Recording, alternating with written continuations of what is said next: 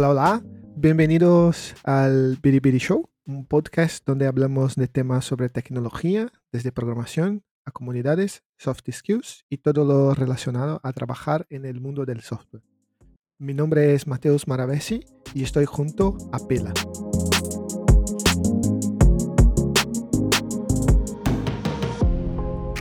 Hola, hoy vamos a hablar sobre, bueno, vamos a ir con la parte 2 de Data Science, Data Engineering y todo relacionado a Machine Learning y, y, bueno, esa parte de datos.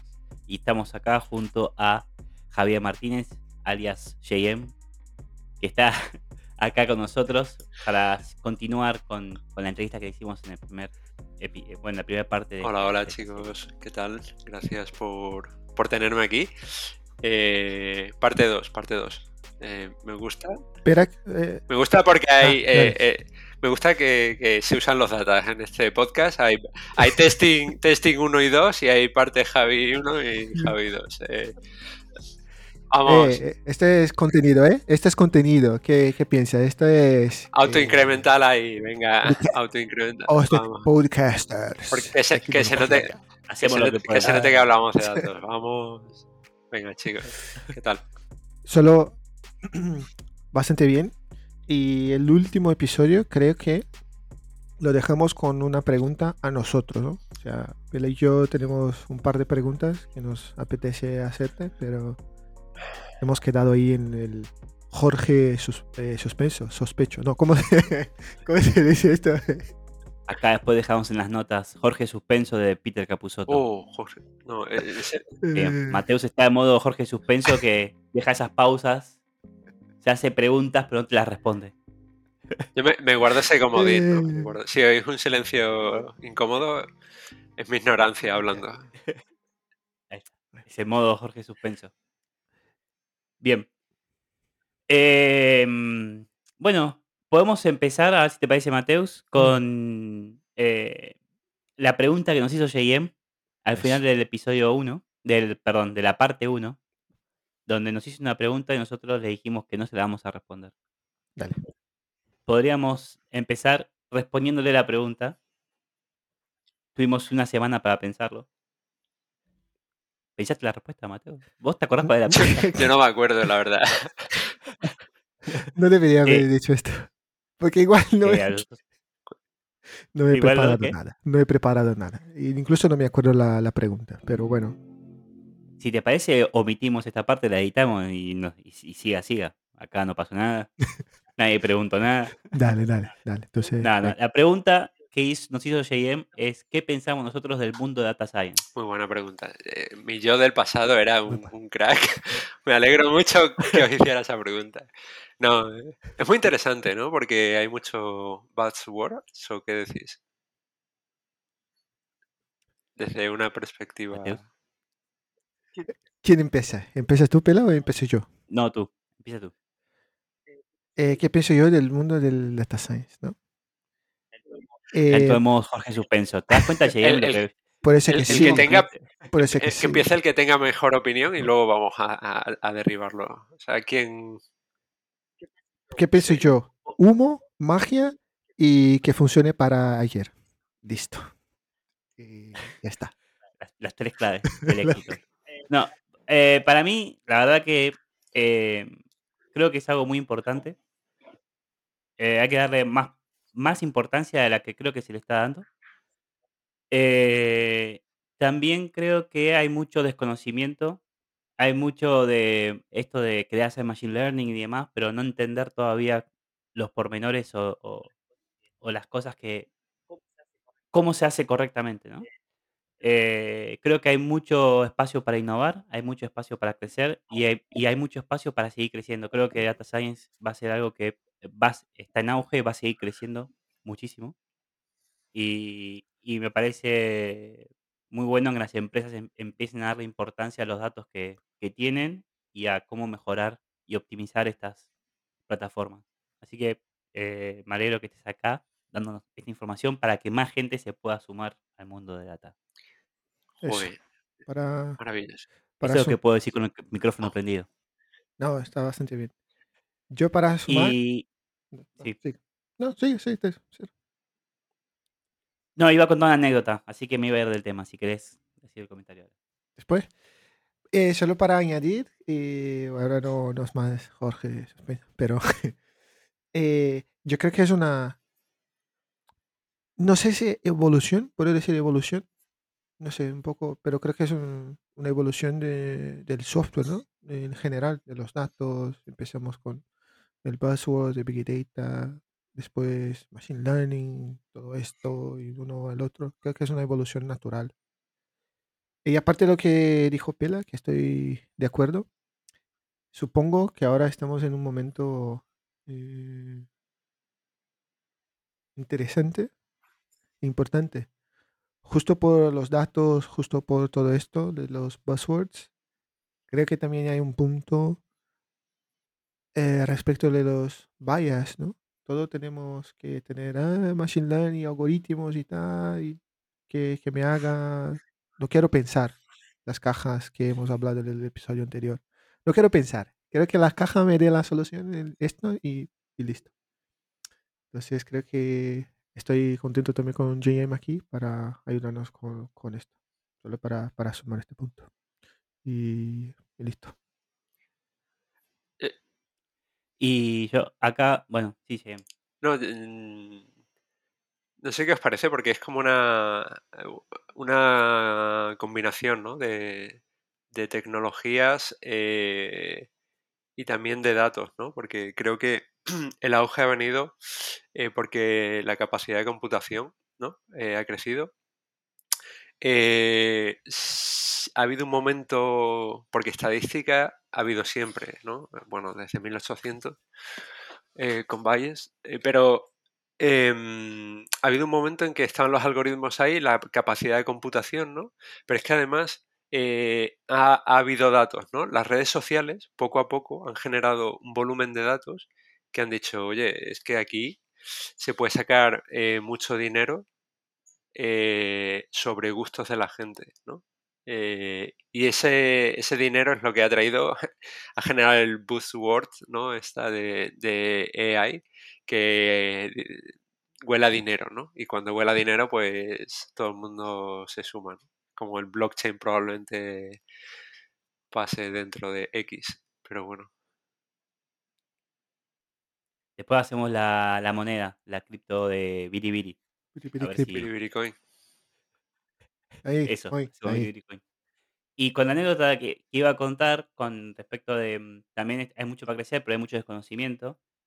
Eh, me acuerdo trabajando en una empresa muy grande, eh, muy conocida, que no voy a decir el nombre. Ah, ¿puedes decir el nombre? Eh, No, eh, bueno, entonces no, dale. no, No, A las Eh, grandes no, que, que tienen proyecto. y los mandan a casa. Sí. Em, hicimos un proyecto de Machine Learning y, y yo me sumé sin, sin saber, o sea, era primeros contactos con Machine Learning por mi parte. Así que como una persona que está aprendiendo, me gustaba hacer preguntas. ¿Para qué hice preguntas? Porque hice confundir a todos, porque estaban todos los expertos en Machine Learning y te, no me sabían qué responder. Y preguntas del tipo, tenemos, estamos haciendo algo que era muy importante que vos se- sepas con precisión si era, estaba bien o estaba mal, ¿no? Y era algo donde, eh, ah, imagínense que ustedes tienen un, un build cuando eh, compilan solución, que el compilador te diga, ah, puede que esté bien, puede que esté mal. No, eso no funciona, ¿no? Tiene que decir, compiló o no compiló, básicamente. Tiene que ser, ¿no? Sí o no. Y estamos haciendo algo, un proyecto muy parecido a esto, con distintos parámetros, con distintas data, ¿no? Y, podíamos saber. No podemos tener un 100% porque no se podía, pero sí podía con una mucha seguridad porque estaba así. Entonces, cuando lo hicimos, a ver, estábamos, no sé, 85%. Y yo preguntaba, ¿85% de qué? ¿Qué es este 85%? Y decían, no sé, pero 5%, estamos, estamos cerca del resultado. ¿Pero qué significa? Nadie te puede decir qué significa No. avanzamos y empezamos a hablar, empezamos a hablar de algoritmos, de eh, este ex, ex boost, cambiarlo acá y qué sé yo. Lo hicimos. Daba 93, 93 una cosa así. Y pregunté, ¿y ahora qué esto, esto qué es? O sea, ¿esto es peor, mejor? ¿Qué, qué significa? O sea, no tengo, no, no termino de entender qué es este 97, 93 que nos da resultado. O sea, no importa, porque ahora es mejor, es más que lo que estaba antes, así que esto funciona, funciona, funciona mejor, me decían. ¿En base a qué? O sea, ¿qué es esto? Nadie sabía nada. Cuestión de que terminamos con un 95, creo, ahí se terminó. Nadie sabía qué carajo hacía esa, esa cosa. Simplemente dijeron 95, bueno, asumamos que este 95% de posibilidad de que, esté bien. Porque alguien dijo, asumamos lo mejor, digamos, ¿no? Great resultado no success. sabíamos qué era. El, y yo creo que ese fue mi primer contacto con Machine Learning y ahí es donde me quedó la impresión de que hay mucho humo atrás de los ingenieros, Machine Learning. Capaz me tocó una mala experiencia, que es muy probable porque tuve muy malas experiencias también en, en empresas grandes esta, pero esta capaz fue una más, pero me pasó esto del desconocimiento total de lo que pasaba por atrás. Eh, dos cosas, ¿no? Esto me, recuerda cuando eh, en el mundo developer, más developer, ¿no? Cu- Cuando te pagan por... Cuando más líneas de códigos es mejor, ¿no? Hostia, eh, has trabajado más. A mí una vez me dijeron, en la tesis, ¿no? De la pero ¿cuántas líneas de código has escrito? Y yo, y yo, "¿Y ¿qué más da?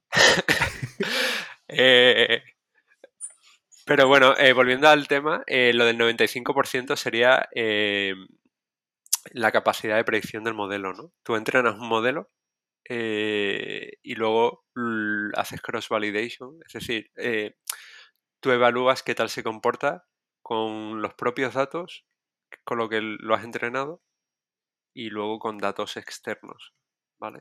Con training, tienes un training set, un set de datos de entrenamiento y luego el de el de testeo y el de testeo es el que normalmente te suele decir qué tal va tu modelo, ¿no? O qué tal predice. Bueno, no sé qué hacía el modelo, ¿eh? Igual hacía eh, Si compilaba o no. si compilaba o no. Así pues funcionan las cosas, ¿no? O sea, la probabilidad de, com- de compilación que tenía eso o qué. Eh, claro, porque era un proceso muy largo, de horas, y era para ver si podías adelantar un poco en vez de decir, che, te va a tardar 10 horas esperar resultado, es ver si podemos rápidamente decirle, mira, probablemente por esto que cambiaste, fíjate puede que te falle. Eso, eso es interesante, ¿no? Si el commit lo hacía Juanito, dice, hostia, ya, ya metí ahí un peso, Es que, ¿sabes dice, esto, esto no va a compilar. Sí, había información de los trabajadores ahí metida, ¿no? En el modelo. Y ahí empiezan las Y- métricas. Dice, si, si JM lo hace, bueno, ya se- eso parte todo. No confirmo ni niego eso. Empiezan las métricas ahí sospechosas, ¿no? Ahí, ahí, Eh, ahí. eh, El ¿qué bias. es? El bias. No, pero, Pero pero es curioso que no te supieran decir. Sí que suele haber alguien. Siempre hay alguien, ¿no? Yo creo que en los equipos de datos siempre hay alguien, no es al que más se le escucha o se le oye, pero siempre, siempre suele haber gente que, que te puede dar un motivo de por qué se hacen las cosas, ¿no? La gente de arriba no. No, acá yo me sumé simplemente para, como me ofrecieron, simplemente por si me interesaba, para, para aprender, digamos, básicamente. Yo, yo fui a llegar como a, escuchar. Me acuerdo que lo que terminé haciendo dije, bueno, no sé qué yo, empecé a, a refactorizar el código de Python que están haciendo una, Una mierda. Eh, cosas raras. Y empecé a ponerle nombre a las cosas. Entonces, ¿y esto, ¿y esto por qué? ¿Qué está haciendo esto? ¿Qué, o sea, ¿qué nombre le ponemos? Porque le dan todo, viste, P, I, Q, qué sé yo, no sé. Vamos a ponerle nombre. Empecé a hacer cosas, ¿no? Y cuando me decían, y no sabía ni, no sabía ni qué hacía, le ponían, eh, copiaban cosas, eh, pasaba, y ahí esa fue mi, una medio frustración. Pero esa fue mi primera experiencia con Machine Bu- Learning. Después de eso dije, "Mm, sospecho de todos los que digan que son Machine Learning. Bueno, ese eh, ingenieros". eh, enlaza esto con lo último eh, que hablamos el otro día, de hasta qué punto usar cajas negras te convierte en algo, ¿no? Es decir, em, ser usuario o consumidor de una caja negra te convierte o te pone al mismo nivel que el que ha hecho la caja negra. Esa es la, el, el peligro, el riesgo que yo veo, a- riesgo, pero hoy en día se tira mucho de eso. Por ejemplo, Scikit-learn es muy caja negra, está ya hecho, es fácil de usar, está bastante bien hecho. ¿Para qué te vas a molestar tú en programarte un algoritmo con NumPy, que sería la, la librería, ¿no? Hablo de Python, eh, lo siento público. eh, la librería de, de matemáticas, de álgebra, si ya está testeado, implementado por scikit-learn y está bien, pero ¿hasta qué punto eso hace que eh, tú te desvincules un poco de ese conocimiento, ¿no? Yo ahí tengo una pregunta. Que, eh, estoy escuchando de cajas negras, de modelo y todo esto. Pregunta, ¿es lo mismo? ¿La caja negra y el modelo son los mismos? ¿O qué, podríamos decir que es un modelo? ¿Qué, es un, modelo de Machine Learning? ¿O existe esto? Al final, eh, bueno, a ver, por caja negra me refiero al código. ¿eh? Lo que es un modelo, al final, suelen ser una serie de pesos, ¿vale? Una serie de... dependiendo qué modelo uses, ¿no? Eh, pero suelen ser una serie de pesos que modulan una función matemática o una operación matemática. Es como en las redes neuronales, ¿no? cada célula o celda eh, cada cell em, te aporta un peso sobre los inputs que están llegando a esa célula, ¿vale? Y sobre la operación que puede haber de salida, sobre el feedback, ¿vale? Entonces, em, en una regresión lineal clásica se ve aún más fácil, ¿no? Los pesos son dos, que es la pendiente de la curva, ¿no? Eh, la inclinación y el offset, ¿no? para si tú quieres fitear o, clasificar, ¿no? Tú pones una curva si quieres clasificar y por encima de la curva es una clase y por debajo es otra clase, ¿no? ¿Cómo haces tú la curva? Pues eh, generas en base a los datos dos parámetros que te dan eso, la pendiente y, el offset. Entonces, es siempre eso, eso es el modelo, ¿no? Y de hecho, eh, eso cambia con cada vez que entrenas el sistema. Cuando yo me refiero por modelo, esto quizás también es un poco confuso, es porque eh, cada mm, las librerías eh, y principalmente scikit-learn, que es con, lo que quizás he tocado yo más, hablan de modelos, ¿no? Serían algoritmos en realidad, ¿no? Implementaciones de algoritmos, ¿vale? Y esto es implementación de algoritmos, supongo que el eh, no sé si va esto, ¿eh? pero lo que hablamos del episodio, lo que entendí, el episodio pasado es el data scientist lo como un poco más de matemáticas para crear, ¿no? Crea el modelo o la fórmula, no sé, y después el data engineer es quien lo hace la implementación. ¿no? Por eso, ah, ah. podríamos decir esto o, esto o no. El data science también hace el XQ eh, por 7, 12, 23 y las variables y pasa el data scientist. Ahora lo que está de moda, a ver, eh, lo que suele pasar es que el data scientist eh, empieza a usar estos modelos y típicamente en un Jupyter Notebook, ¿no? Es decir, de una forma muy poco escalable.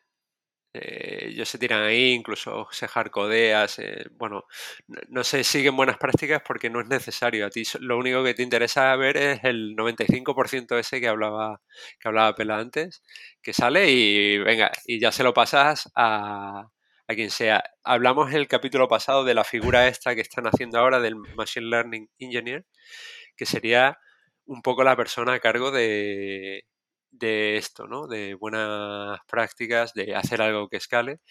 Y el data engineer, pues es el que te monta los pipelines y los sistemas de persistencia que necesita tu algoritmo para, para generar modelos, ¿no? Ojo que Pela fue el primer Machine Learning Engineer y no lo sabías. Eh, porque le digo, el código diciendo, este código X está, no, fuera. No, no. Ojo, tuve eh, una semana ahí, tuve una semana ahí, me fui y dije, bueno, muchachos, me, están llamando, me tengo que ir. Pero esto ya lo hablamos un poco, ¿no? Que lo que suele pasar normalmente es que se hace un onboarding en las startups, ¿eh? supongo en las empresas grandes, eh, contratan o se contrata a un data scientist y luego como ya hay ingenieros por ahí pululando, pues te coges uno de backend y dices, oye, ponte esto que ha hecho el, data scientist en el notebook, pónmelo en un servicito así que esté bien, me lo...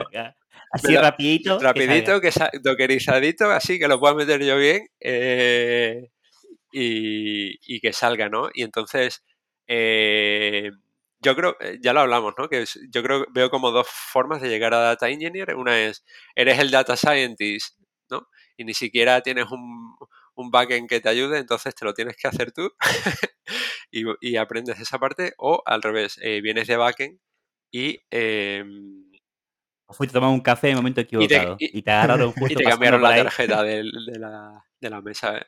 Ahí está. Y bien, y otra pregunta que hablaste en el en la parte 1, que hablaste de redes neuronales. Bueno, hablamos de redes neuronales.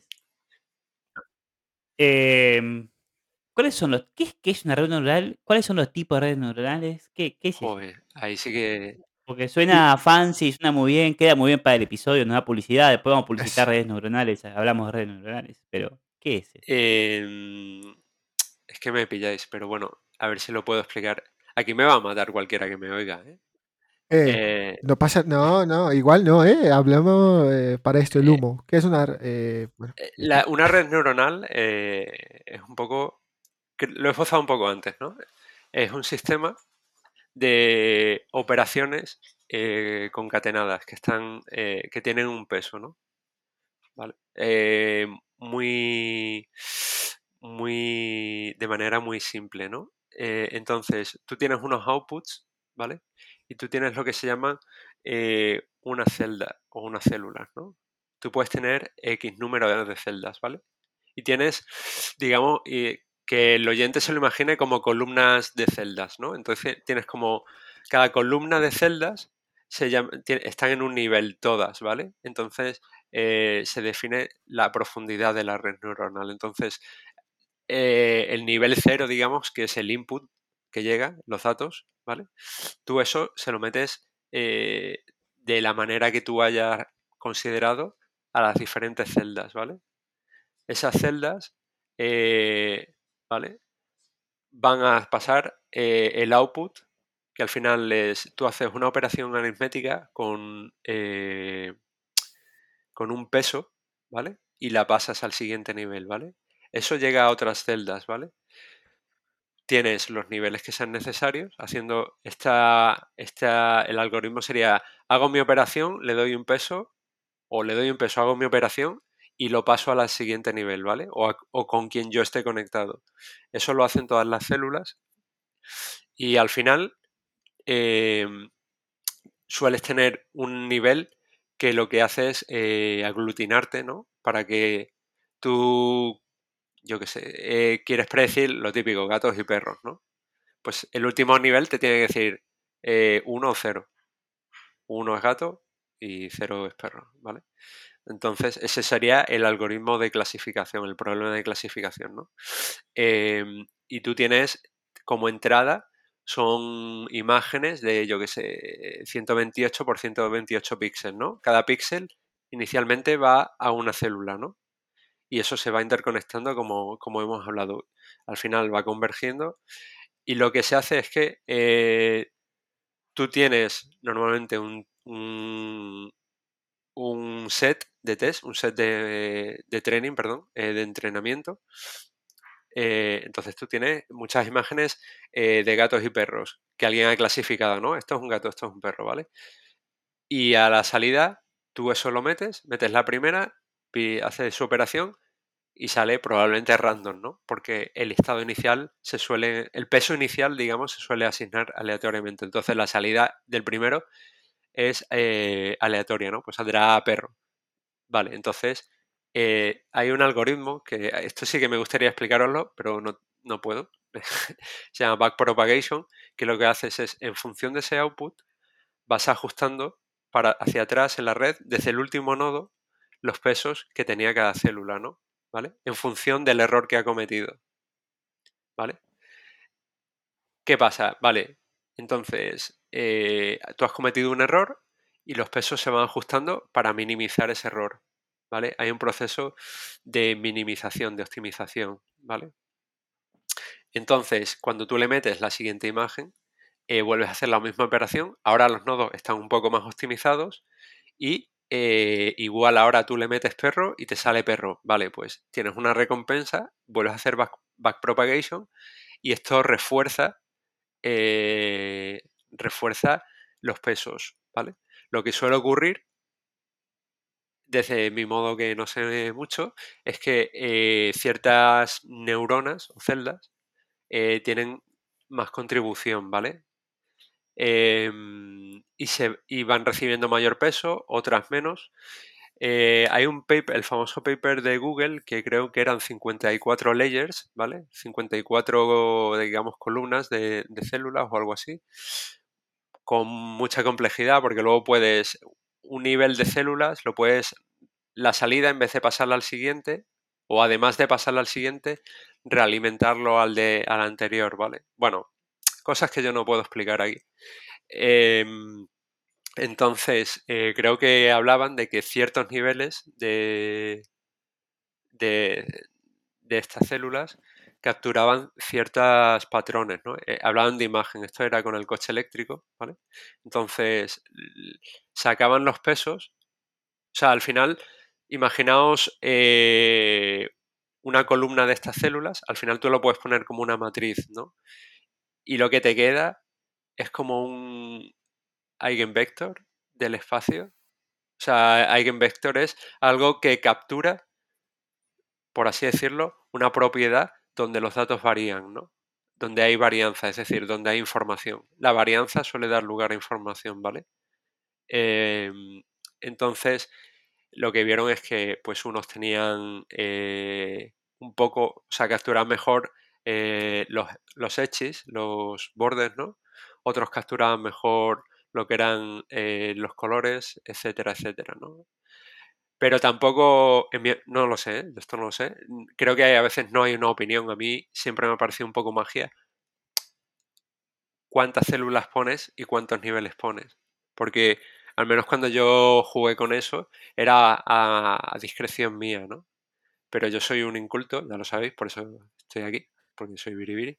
Eh, entonces, eh, no, no, no, me, que el público no se crea lo que digo, o sea, y, da la... Y mira, hay un libro muy bueno que se llama, que el autor es eh, Bishop, que trabaja para Microsoft, que se llama Machine Learning and Pattern Recognition, que está gratuito en, en Internet, del 2007 o 2008. Para mí fue como la Biblia cuando estudié todas estas cosas. Ese libro lo explica todo perfecto y, aquí lo dejo. Yo tengo otro libro también para divertirse, Harry Potter se llama. esto, hace, esto hace el Machine Learning de la magia, ¿no? Este hace... Eh, Harry Potter. A ver. Harry Potter y la piedra neuronal. ¿Esto qué estaba diciendo? ¿Qué estaba diciendo? Ah, por cierto, vaya chapados he dado, ¿eh? Estaba ahí... Eh, Parecía que sabía, ¿no? Eh, sí, sí, qué bien. No, eh, espera. Déjame hacer una pregunta que, creo que, no sé, Pela tiene la otra pregunta, pero voy, voy déjame, déjame decir. El, hilo. Has dicho esto de las columnas, ¿no? JM, columnas. Sí, como niveles, ¿no? Y celdas. Pero lo que entendí es que no hay una definición de, por ejemplo, mira, para tener esto son 10 columnas con 12 celdas cada. Hasta, esto no, no, hay, no hay una ah. definición así, mira, para esto es esto. Hasta donde yo sé, no. Eh, mm. lo, último así, super high level, ¿eh? que yo sé, porque, claro, me hacéis preguntas de, de Machine Learning cuando yo soy un data engineer, pues eh, no, lo que se ve oficial últimamente es que hay como lo que se hace a veces es poner dos redes neuronales adversarias, ¿no?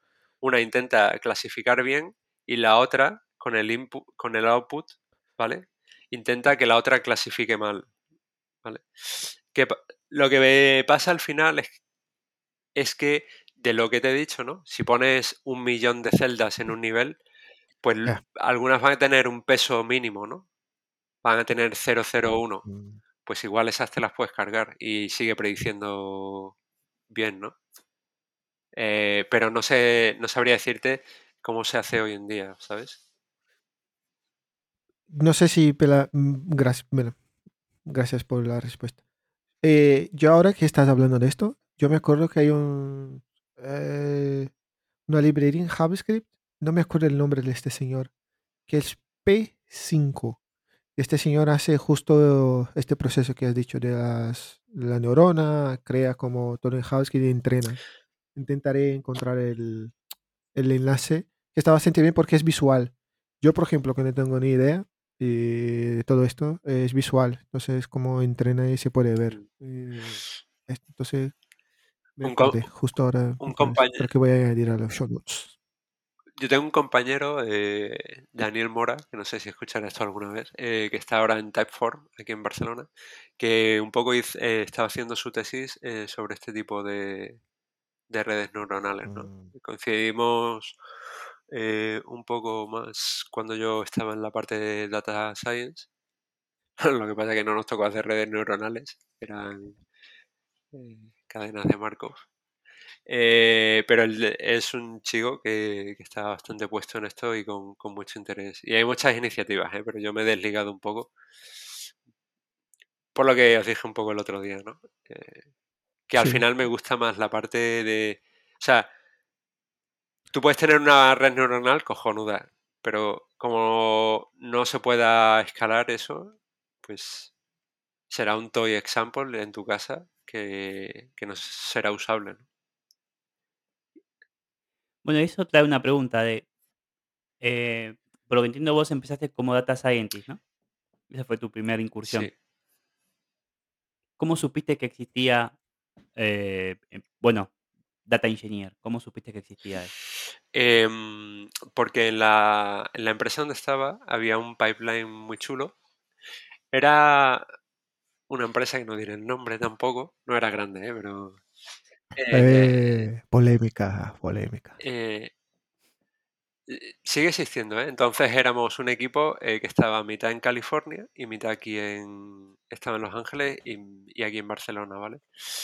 Y, mm, y también en Copenhague, ¿vale? Entonces em, hubo un momento en que toda la parte de Machine Learning se movió a Copenhague, ¿vale? Porque estaba un poco distribuida entre los tres. Eh, entonces em, yo me empecé a centrar eh, más en la parte de, de Data Engineering, ¿no?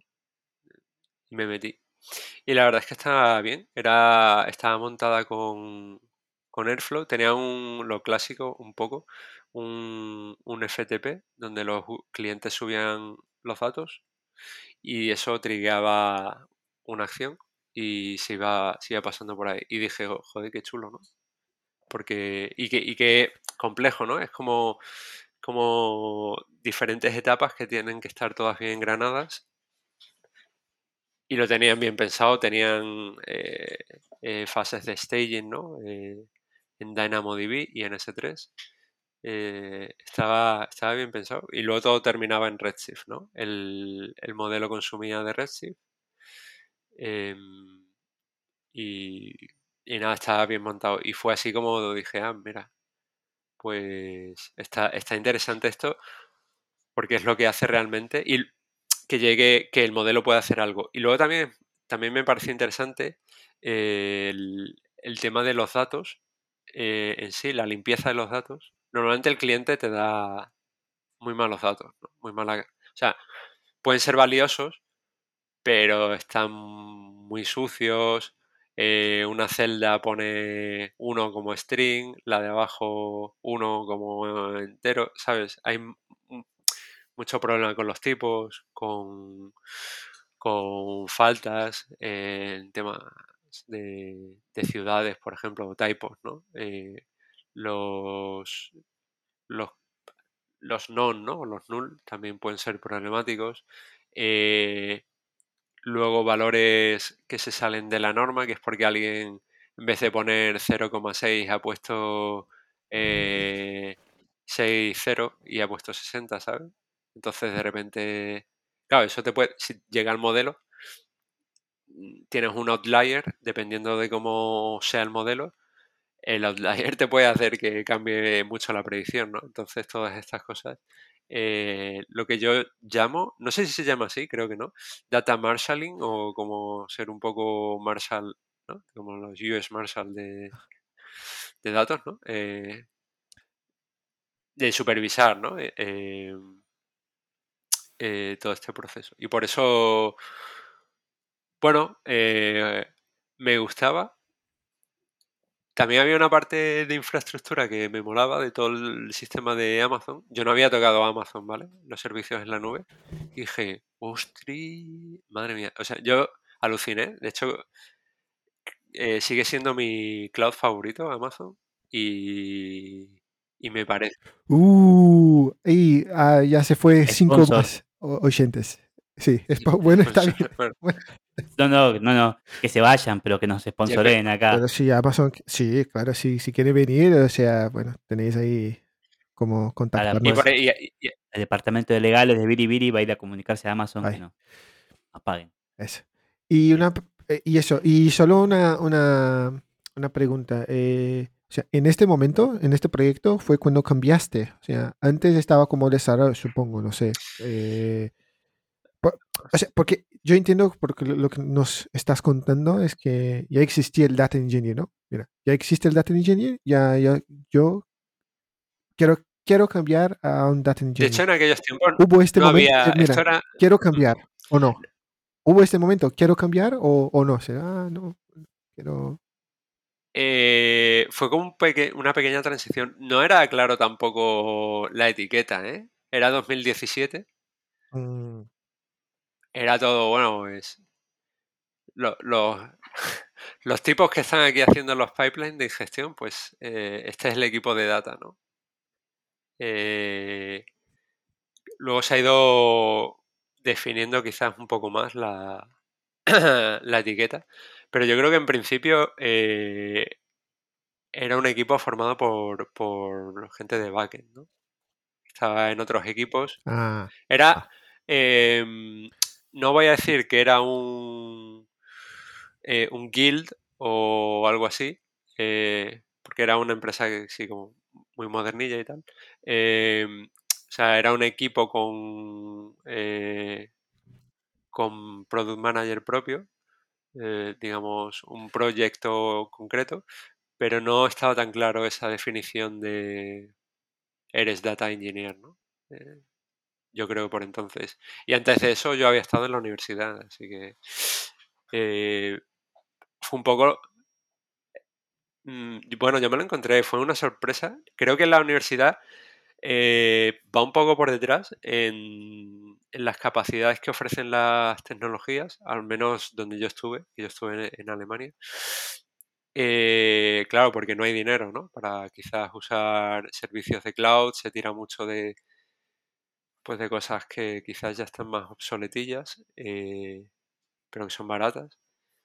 Y, y nada, eso fue. Eso fue. ¿Y dónde aprendiste?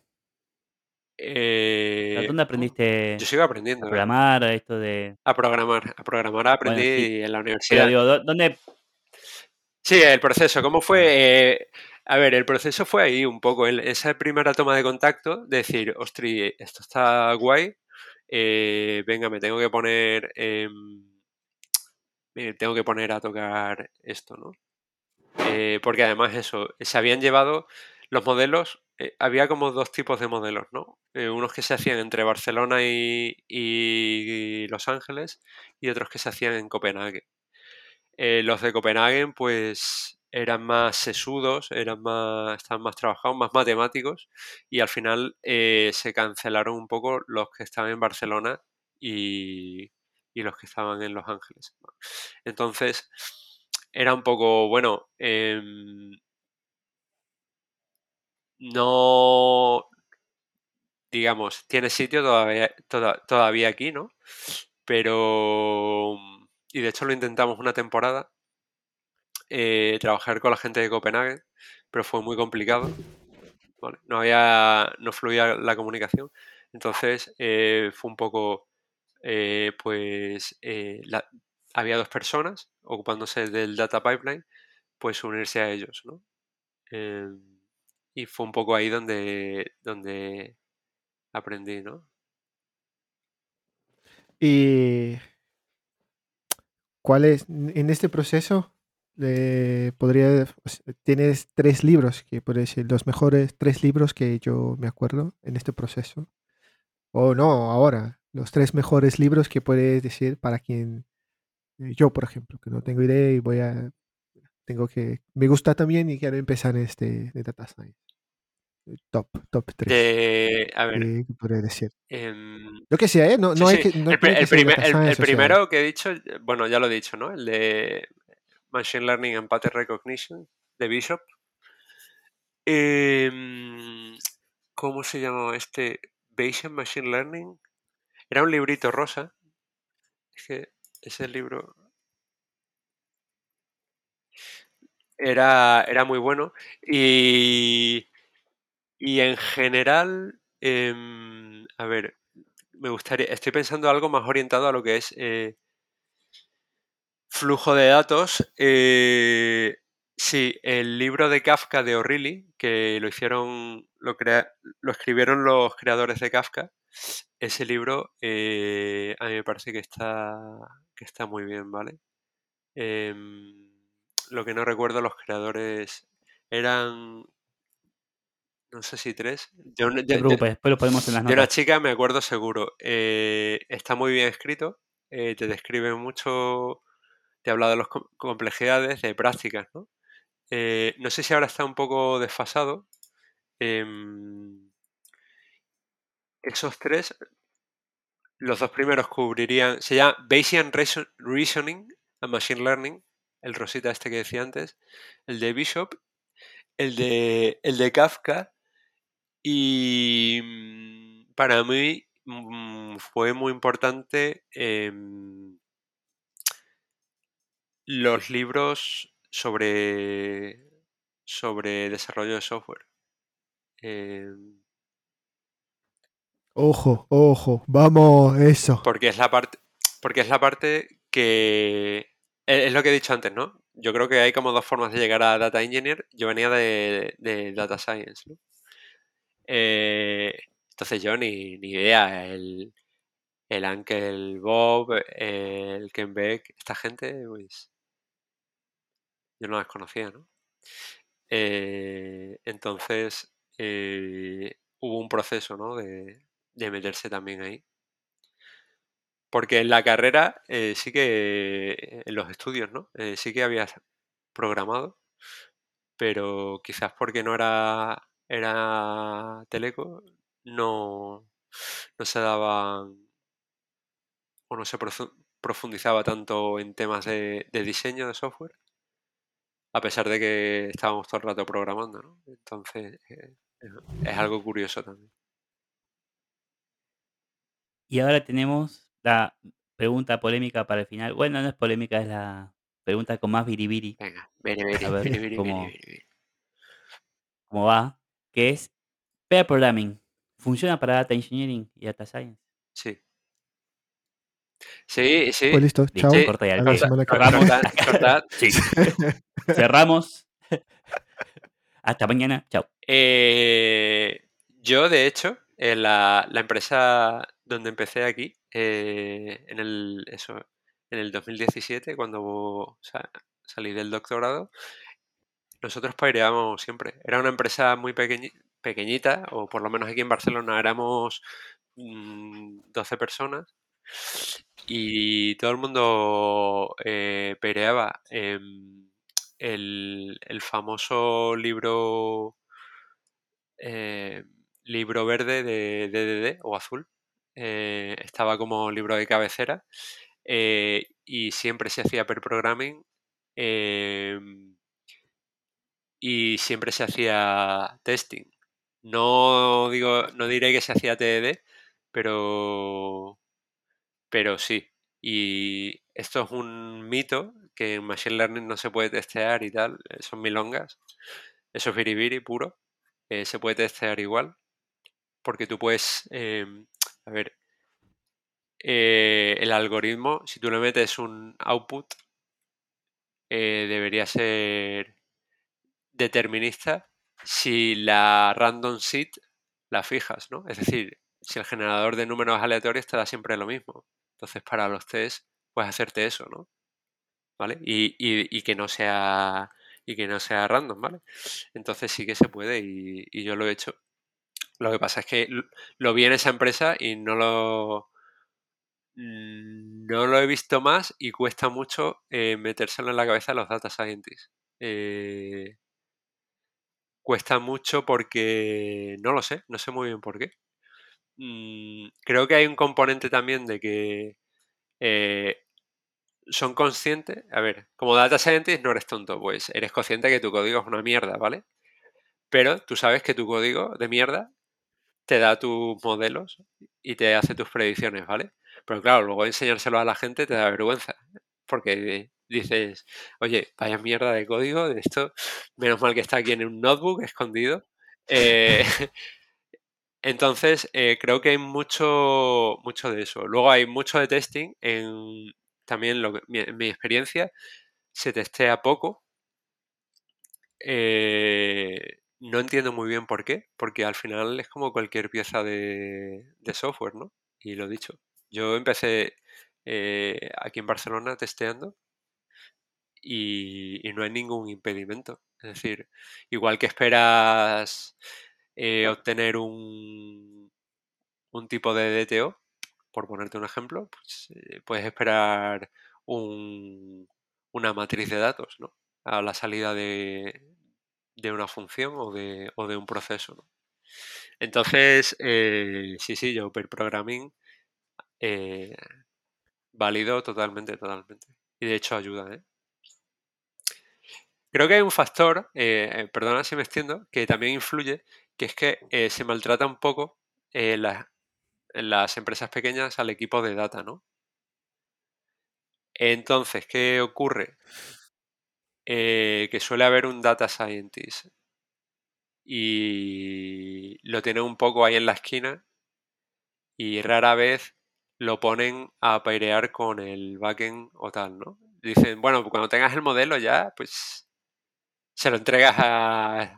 O le dices un poco como lo has hecho a este, que, que lo codifique, ¿no? Y no sé, yo creo que es malo, ¿eh? Porque genera esto de las cajas negras, de que no aprendas buenas prácticas, que son yo creo que lógicas para cualquier tipo de, de software o de programa, ¿no? Al final es la- el sustento, ¿no? Material. Maravilloso. Qué chapa, ¿eh? Soy chapas. Audiencia, Bien, respuesta completa. ¿qué dice la audiencia? Ten- tenéis que hacer Mateo, ¿qué- un, un poll aquí de... Data eh, pairing, Claro. pairing en Data Sí. Science, ¿sí o no? Esa, sería muy interesante ver eso, porque... Es que, sí. me fue, es que me fue el hilo y estaba diciendo, bueno, un- pero vuelvo igual que ya creo que vamos empezamos a cerrar, pero la gente que no, con- no sabes cómo es duro limpieza de datos, intenta hacer una pool, una encuesta y después intenta eh, sacar alguna información de ahí. Ya, Esto es un 0,1% de, de- supongo que el trabajo que tiene un, un data engineer, ¿no? Entonces, eh, un poco, poco. Pero bien, listo. eh, cierro el paréntesis este. Perdón. perdón Oye, por- por- ¿y, y vosotros qué opináis? Sí, ¿Data pero- Science pairing, sí o no? Eh, episodio, eh, episodio 7800. Como todavía JM no ha aprendido que nosotros no respondemos preguntas de los invitados, no la vamos a responder. La anotamos. Y de hecho, yo creo que hemos planteado eh, contestar la pregunta de un oyente, ¿no? De los oyentes que tenemos, pero no hicimos, tampoco lo hicimos. Entonces, bueno, Maltratáis a la audiencia. No hay tiempo. No, no, preguntas. sí, la audiencia menos, menos mal es que así. es fiel. Si nos escuchas, ya sabes lo que reciben. E- e- Eso. esto es lo que hay. Eso. Eso. Esto- Y no hay, No hay no hay más. esto. Eso. No, esto. Bueno, para hacer un cierre eh, en un minuto, JM, te ponemos tiempo porque vemos que naciste con el biribiri innato. Así que te vamos a poner un minuto ahora con Timebox. ¿Qué dirías al que está empezando? Una autorreflexión. O sea, ¿qué le recomendás a que recién está empezando por este camino? ¿Quiere empezar o está en ese momento inicial? Yo le recomendaría eh, práctica, mucha práctica, eh, que lea, si viene del mundo de Data Science, que lea mucho sobre desarrollo de software, si viene de desarrollo de software, que se haga un buen curso de álgebra eh, y de Machine Learning. Em, que use boli, papel y pizarra, que los cursos, los vídeos online son muy bonitos, pero al final uno tiene que poner eh, sus ideas ahí en, y pensar por uno mismo. Y que nada, que se lo tomen con filosofía, que es que hay mucho que conocer y poco tiempo, así que... Y que no abusen del biribiri, biribiri al justo, ¿eh, chicos? No me falléis, eh, biribiri para estos momentos, no para el product manager.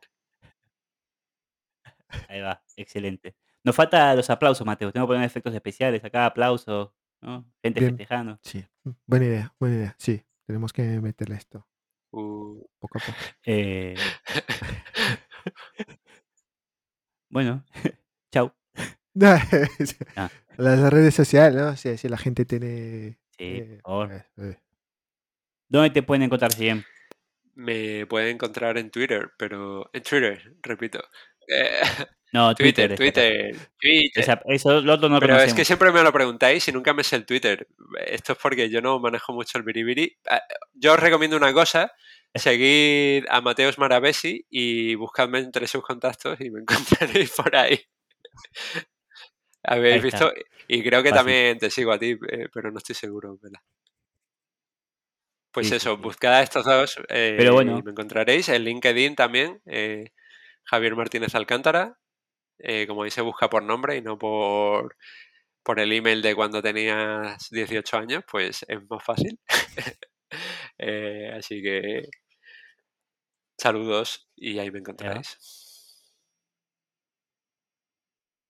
Mateus. Yo, como siempre, eh, arroba en Twitter, Mateus Maravesi. Y tú, Pela.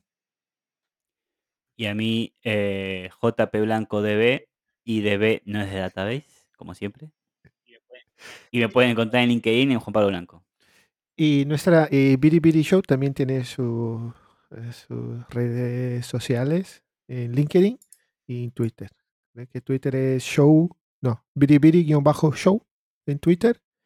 Y en LinkedIn, pues si haces Biribiri Show, ya te saldrá este el, el perfil nuestro. Y ahí- Bueno, ya muchas gracias. Jem. Muchas gracias, Y JM. chao. Eso. Y Bueno. hasta luego. Chao. Chao.